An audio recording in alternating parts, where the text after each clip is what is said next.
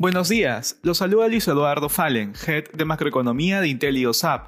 El día de hoy, jueves 1 de julio, los mercados muestran rendimientos positivos ante el optimismo de que la actividad económica a nivel global continuará mejorando durante el segundo semestre del año. De manera particular, en Estados Unidos los futuros muestran ganancias liderados por las compañías relacionadas a la reapertura económica. En ese sentido, las compañías de cruceros y aerolíneas son las que más suben previo a la apertura del mercado. Menores preocupaciones de una mayor inflación, reflejado en menores tasas de interés de largo plazo, también contribuyeron con los avances. En el plano económico, los pedidos iniciales por subsidios de desempleo sorprendieron a la baja y alcanzaron un nuevo mínimo semanal desde que inició la pandemia. En la eurozona, los principales índices de la región suben liderados por las acciones relacionadas al turismo, las cuales cayeron durante los días anteriores por temores de un resurgimiento en los contagios por la proliferación de la variante Delta.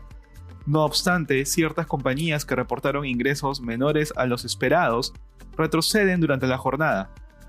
En cuanto a cifras económicas, se reportó que la actividad manufacturera avanzó en Italia y Francia, mientras que se informó que las ventas minoristas rebotaron en mayo en Alemania.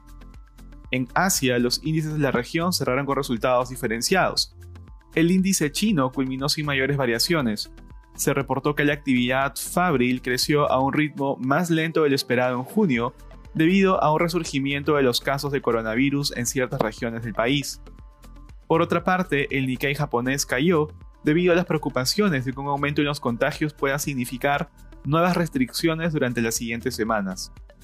Respecto a commodities, el precio del oro avanza en línea con la debilidad del dólar. De otro lado, el precio del cobre se mantiene estable. Finalmente, el precio del petróleo se incrementa a pesar de que el OPEP estaría considerando elevar su producción de crudo debido a una sólida demanda durante los siguientes meses. Gracias por escucharnos y si tuviera alguna consulta, no duden en contactarse con su asesor.